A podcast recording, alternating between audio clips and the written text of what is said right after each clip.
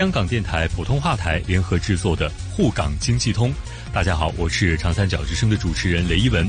大家好，我是香港电台普通话台的主持人刘明正，很高兴能够在节目当中为大家分享最新的香港及粤港澳大湾区城市群的资讯，并且与大家一起关注上海大都市圈以及长三角城市群的发展现状。让我们马上介绍本周上海方面的经济焦点。好的，谢谢。那接下来呢，我们来关注本周上海方面的消息。新年伊始，中欧班列上海号加密开行，重大工程项目申报进口的成套设备加速进境，会展业迎来久违的现象级国际大展。上海海关各类最新数据都在表明，上海经济回暖气息浓厚。外贸方面，中欧班列上海号今年一月已开行了七列。运载集装箱七百二十八标箱，较二零二二年一月份分别增长百分之五十和百分之一百三十。目前，上海号已连通“一带一路”沿线七国三十多个城市和站点，为外贸发展持续积蓄新动能。而会展业方面，上海今年的首个国际大展，从波提切利到梵高，英国国家美术馆珍藏展自一月十七号开展以来，已累计接待参观人数超过八万人，带动上海博物馆总参观人数较去年同期增长百分之八十四。今年上海还将举办中国国际工业博览会、上海国际汽车工业展览会以及上海国际碳中和技术产品与成果博览会等重要展会。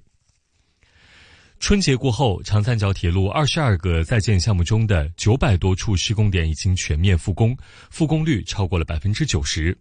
据介绍，长三角铁路基建投资已连续七年保持八百亿元以上。二零二三年，长三角铁路计划开通五个项目，开工五个项目，全力推进二十二个在建项目。过去的一年，长三角铁路二十一个在建项目施工组织兑现率达到百分之九十五，全年完成基建投资一千零八十九亿元。截至二零二二年年底，长三角铁路营业里程达到一万三千七百四十九点七公里，其中高铁营业里程六千七百多公里，轨道上的长三角加速轰隆隆的驶来。上海五个新城建设正在提速发力。上海市规划资源局六号表示，上海新城绿环专项规划已经获得上海市政府批复，今年起进入全面实施阶段。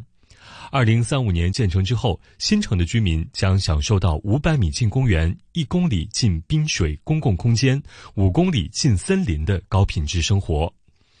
新城绿环是指围在新城外围的一条绿色环廊，每条约为四十公里左右，就像给每个新城都戴上了一根绿色项链。根据规划，五个新城绿环都提出了具有标识度的一环一意象，分别是嘉定新城的绿动光环、青浦新城的青梅水环、松江新城的山水圆环、奉贤新城的贤惠花环以及南汇新城的海上玉环。“十四五”期间，每个新城绿环每年计划造林约两平方公里，确保二零二五年主脉实现全线基本贯通，到二零三五年五个新城绿环全面建成。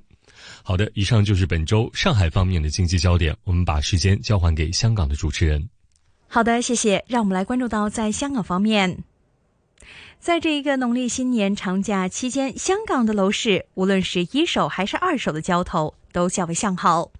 有业界形容，这种的情况是近年最旺的，反映购买力陆续浮现。再加上近期中港全面通关，预料楼市将会出现小阳春，而本地地产发展商也会紧锣密鼓，准备在兔年加快推出新的项目。香港的楼市气氛好转，对于本地地产股自然有利。事实上，由于受制于息口上升以及对于经济前景的忧虑，地产股踏入了二零二三年之后，虽然随着大势上升，但是整体表现相对落后。另一方面，有大行对于香港的楼市看法也同样有所好转，像是花旗有报告指出，由于利率急升。香港的住宅楼价去年显著下跌百分之十五，但是目前市场开始出现了正面的推动力。他们预料，香港的楼价将会在今年首季见底，其后将会以 U 型反弹。并且估计今年香港首季楼价可能会下跌百分之五，至今年年底则会回升百分之五。预料今年全年住宅楼价将会按年持平。看到高盛研究的报告就指，香港去年的住宅楼价累计下跌百分之十五，成交量也下滑了百分之三十七。内地开放边境以及美国联储局加息即将结束的预期，都正在提升着行业复苏的希望。高盛认为，由二零二二年十月底的水平来开始计算，发展商股价平均上涨百分之三十四，反弹的幅度仍然落后于恒指的百分之四十七的升幅，估值正在处于历史最低水平。虽然房地产行业的周期长，一年的调整不足以让实体市场见底，但是他们仍然相信，随着香港经济前景的改善和开放边境，加上股市复苏带来的财富效应。预料二零二三年财年的香港楼价将只再下调百分之十，而二零二四到二五财年则会各自上升百分之四。好的，以上就是本周香港方面的经济焦点。再把时间交给上海方面的主持人，来关注上海大都市圈和长三角城市群发展的最新话题。沪港经济通，沪港经济通。放眼长三角，我们首先来关注日前。江苏省政府办公厅印发《江苏省专精特新企业培育三年行动计划（二零二三至二零二五）》。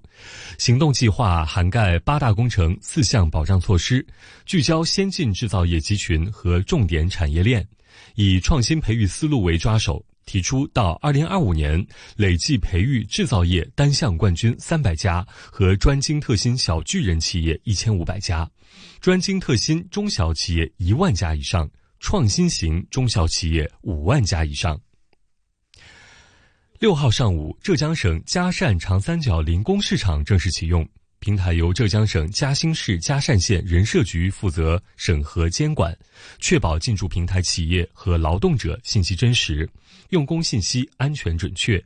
且通过网上支付、数字契约、上工认定、完工结算等方式，有效减少了打零工中存在的各种纠纷。提供从求职、培训、就业、保障、维权等全链条服务。值得关注的是，临时用工薪资均可以在平台上线上支付，实现同步的实时转账。同时，线上发布岗位已经实现了零工保险的全覆盖。通过企业线上投保，求职者可以享受到十万到八十万元的保险额度。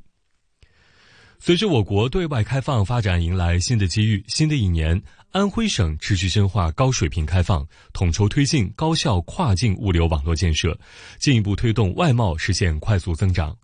受全球新冠疫情的影响，马鞍山港国际航行船舶靠泊作业自2020年5月停航。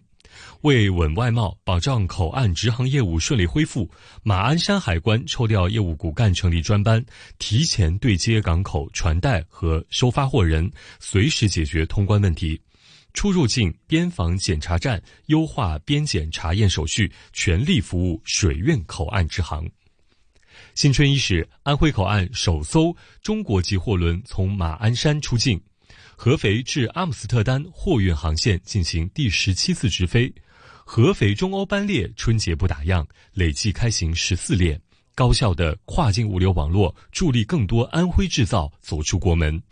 与此同时，安徽企业自身也在积极走出去，深耕国际市场。好，长三角方面，接下来我们再来关注一组长三角新春消费的消息。兔年春节，上海消费市场暖意融融，各大商圈人气加速回升。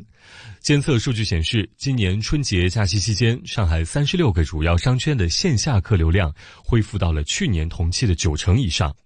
长假过后，线下消费依旧保持回暖态势。到目前为止，不少商圈的客流量和线下消费金额都实现了两位数的增长。长三角各地的重点商圈和购物中心也恢复了往日的烟火气，消费回暖。春节期间，江苏省内的重点商场的客流量增长约百分之三十。浙江方面，二十九条步行街假期的营业额及客流量都较二零二零年的春节有了三倍以上的增长。而安徽省级的重点监测的十八家购物中心共实现销售额三点四七亿元，同比增长百分之八点二一。作为春节的收尾，元宵节最具有仪式感的习俗便是吃上一口寓意团圆的汤圆。不过，各地居民喜欢的汤圆口味千差万别。电商平台美团的数据显示，甜口的汤圆几乎成为了全国消费者的共识。二月份以来，全国黑芝麻汤圆的销量最好，环比上月同期增长了百分之九十五。咸口的肉汤圆销售环比上个月同期也增长了百分之十七，其中上海的肉汤圆销售环比上涨了百分之七十五，成为了全国销量最高的城市。今年元宵节的汤圆口味也有新花样，一些餐饮店推出了像山楂、巧克力、榴莲这样的馅料，成为了今年汤圆馅料的新三鲜。而不少电商平台还推出了兔年限定的兔子形状的汤圆，深受年轻用户的喜爱。好的，以上呢就是本周上海大都市圈和长三角城市群的最新话题。那么，再请香港的主持人为大家分享粤港澳大湾区的相关发展。好的，谢谢。那么接下来时间，让我们来看到粤港澳大湾区方面。在日前，广东省东莞市滨海湾新区的港澳青年创新创业基地，为了促进港澳台青年之间的信息互通。经验互享，凝聚港澳台青年的同心力、团结奋斗的思想共识和行动力量，在日前举办了“绽放新活力，携手新征程，台港澳青年走进滨海湾”活动。这个活动邀请了东莞市委常委、统战部部长陈志伟、市委统战部副部长、市侨务局局长张伟。滨海湾新区党工委副书记、管委会主任孙海波以及大约二十位的港澳台青年代表一同走进滨海湾。港澳台青年代表齐聚一堂，并且分享了大湾区创业就业的故事和感想，